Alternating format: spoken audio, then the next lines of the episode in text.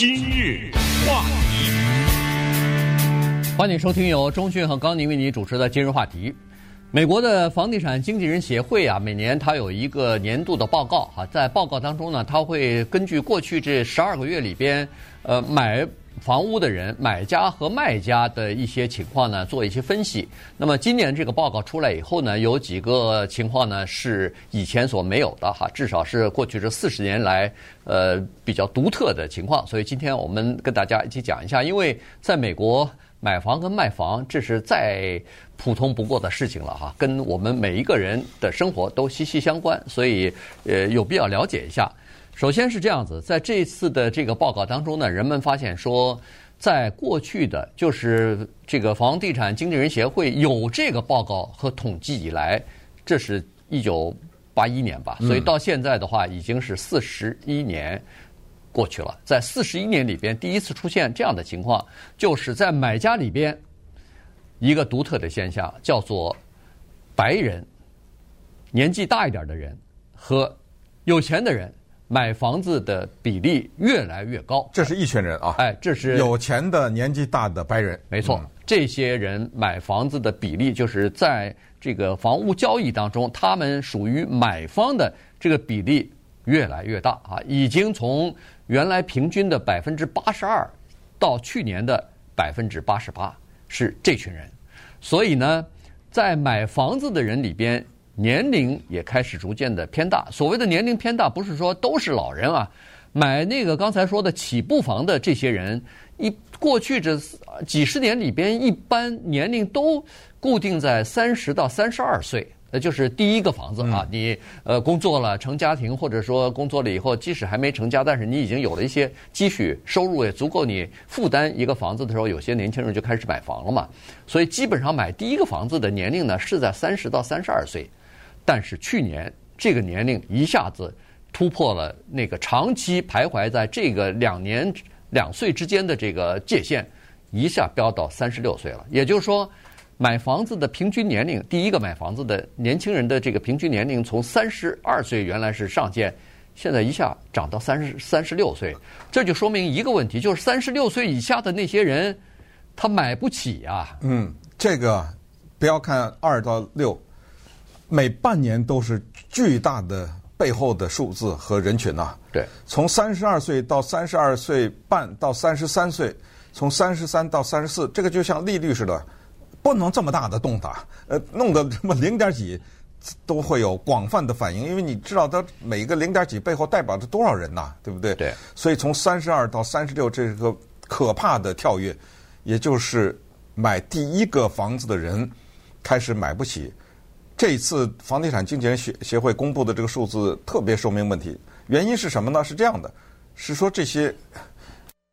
年纪比较长的富有的白人呐。他们有一个优势，就跟刚才上一个话题紧密相关，就是他有现金。他这个现金哪来的呢？除了他一辈子的积蓄以外，他是把头一个房子给卖了。对，你要知道，他那个头一个房子，他可能住了五十多年了，那涨得不得了啊！要么他哗的一下，有时候百万百万的就这么拿了，所以他能够拿出现金来买。这个延续刚才那个话题，还有一个。特别重要的这个独居的，刚才还没提的一点，就是很多独居的这个中老年人，他住的房子的空间都远远的大出他的需求，常常是一个人住了什么三室一厅啊什么之类的，是啊，常常一个人住了两三千尺的一个房子，他不需要了。后来，所以他去抢那个一千四百尺，一千四百尺呢，这个是房屋建筑业的算是一种标准哈，他就是说一千四百尺的这种房子呢。呃，盖的也比较快啊，或者说它也可能在这个市场上啊，呃，根据这个房地产的这个情况呢，它占有一定的比例。可是这种比例呢，现在不行了，呃，太低了，因为全都被这种年纪比较大的人抢去了。而他们呢，有现金买了房子以后，就影响了下面的四类人，直接受到影响。第一，叫做收入相对来说比较低的人，也就是说，他们可以买房子。但是他买房子，他只能在某一个价位上面，啊，到了某一个价位以上，他买不起了，这是第一。第二呢，就是年纪略轻一点的人，甚至什么二十几岁的人，对不对？马上又找了一个工作，哎，不错啊，尤其是他要是结婚的话，俩人加起来也能够买一个房子，就去找了，找啊找啊，找了半天看中了，哎，对不起，人家另外一个人现金给买了，对不对？这是一定要贷款的这种人，啊，但我们第三种人呢，就是是西语裔的人和黑人。呃，这是肯定啊，这个因为他在整体的社会经济层面上来说，他们是收入相对来说偏低，或者说收入偏低的人群当中，以这类人占的比例比较高。啊，那么最后一个就是不管族裔的全体的收入相对偏低的这种人，所以他们就受到了这种比较年纪大的人的比较有钱的白人的影响。当然也有其他人，但是这一次特别凸显的就是。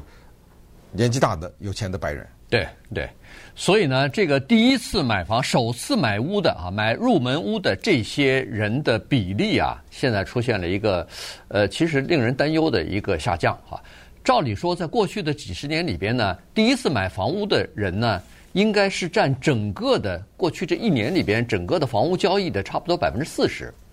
这个算是比较健康的，就是大家都开始逐渐的进入到自己的房屋市场来，呃呃。购购买自己的第一座房子，但是从去年开始呢，这个数字一下子从百分之四十下降到百分之二十六。哇，这个数字下降的非常的大，这说明两个问题，就是要么就是这些年轻人不买房子了，他不买房子的理由就是因为房价太高了，买不起了啊，所以呢，这是一个非常大的原因啊。然后呃，在进行调查的时候就发现说，很多人认为说。他们上一代的人买房子比现代就是这些年轻人要容易一些，因为那个时候的房价比较低。现在如果尤其过了这个前几年的时候，这个房价每年都是两位数、两位数的往上涨，所以呢，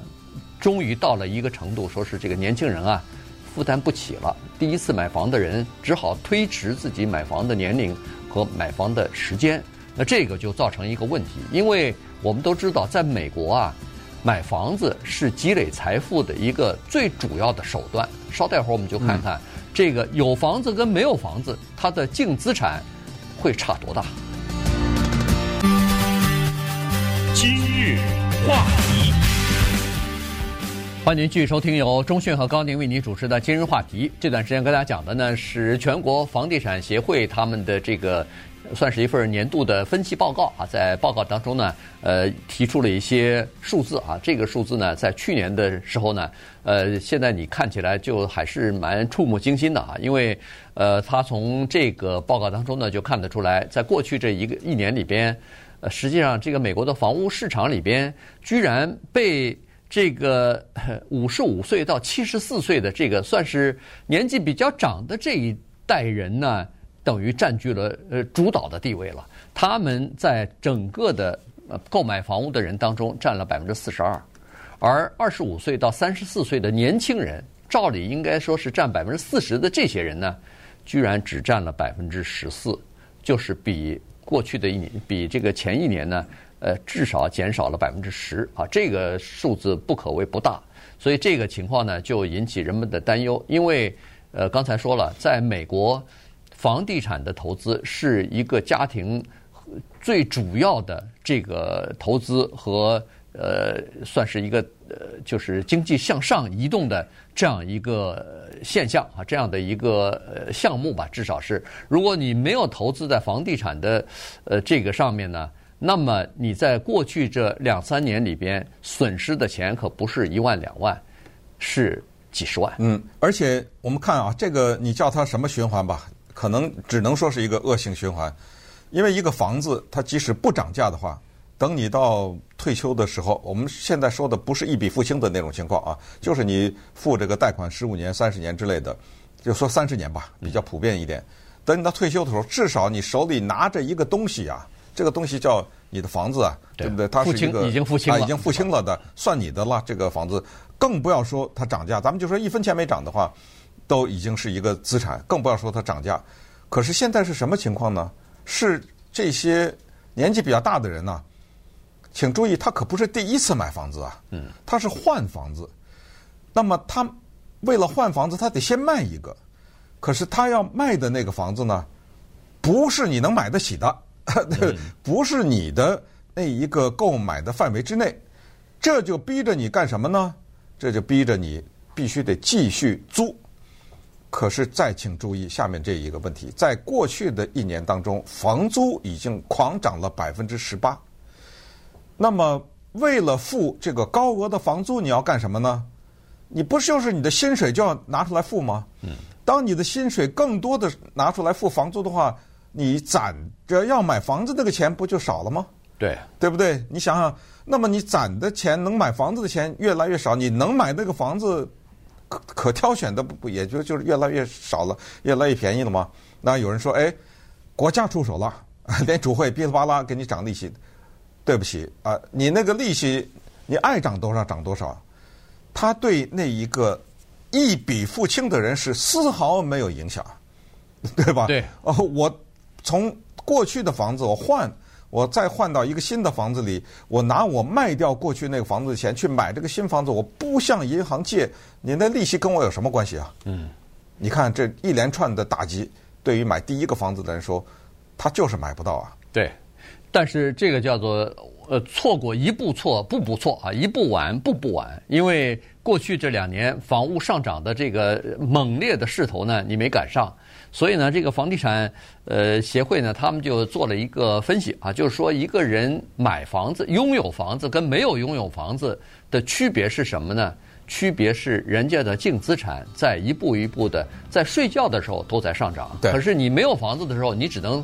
付房租，你一点儿净资产都没有增长。十年下来，这个净资产的差别是多少呢？普通来说，平均来说。二十一万，嗯，也就是说，当一个人拥有房子，